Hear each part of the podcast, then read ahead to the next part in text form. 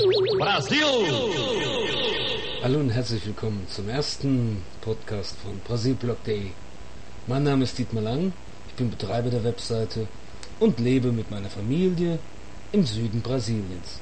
Genauer gesagt im Bundesstaat Paraná, am Dreiländereck von Brasilien, Argentinien und Paraguay.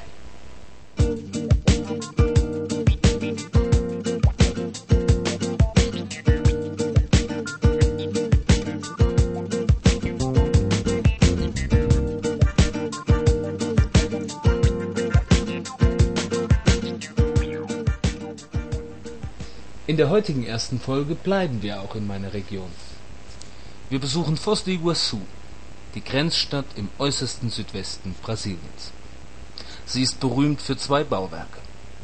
Zum einen für das von Menschenhand geschaffene Wasserkraftwerk Itaipu, dem größten und mächtigsten der Welt.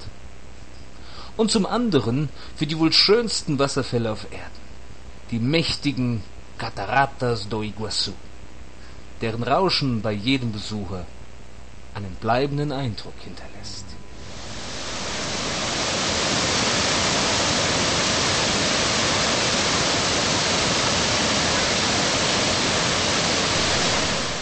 Die Wasserfälle sind breiter als die Victoriafälle, höher als die berühmten Niagara-Fälle und zweifelsohne schöner und beeindruckender als alle beide. Auf einer Breite von gut 2700 Metern stürzt das Wasser inmitten einer einzigartigen Urwaldszenerie mit tosendem Lärm bis zu 80 Meter in die Tiefe. Damit zählen die Wasserfälle in Iguazu zu den größten der Welt. Mehr als sieben Millionen Besucher ziehen sie jährlich in ihren Bann. Hier zeigt der Fluss, nachdem er 1300 Kilometer von Curitiba durch ganz Paraná geflossen ist, seine ganze gewaltige Kraft. Es scheint aber auch ein letztes Aufbäumen vor dem Tode zu sein. Und doch ist es der krönende Abschluss seines Daseins. Kurz darauf mündet der Rio Iguazu in den Rio Paraná und geht sprichwörtlich in dessen Fluten unter.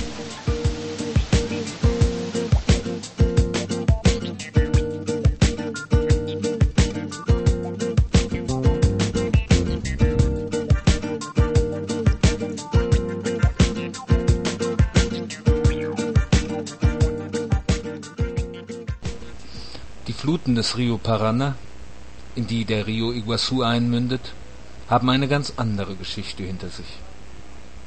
Langsam und träge floss der fast auf der gesamten Länge aufgestaute Fluss durch Minas Gerais und an der Grenze das Mato Grosso entlang, bevor er durch das zweite Bauwerk, für das Foz de Iguazu berühmt ist, aufgehalten wird.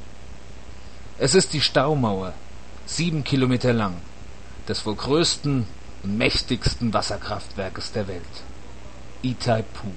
Hier bildet der See, vier Kilometer breit und 190 Kilometer lang, die natürliche Grenze zwischen Brasilien und Paraguay. Und da das Wasserkraftwerk auf beiden Ländern liegt, teilen sich Brasilien und Paraguay den Strom. Und nur ein paar Kilometer weiter, genau an der Stelle, wo sich Rio Paraná und Rio Iguazu vereinen, treffen drei Länder aufeinander. Argentinien, Brasilien und Paraguay.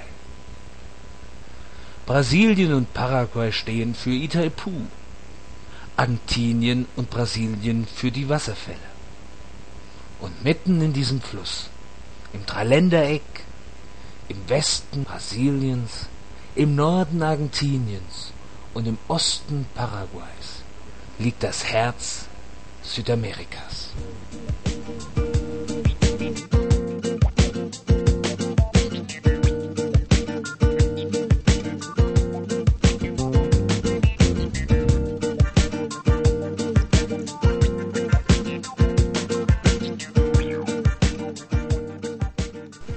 Und hier im Herzen Südamerikas befinden sich die Wasserfälle.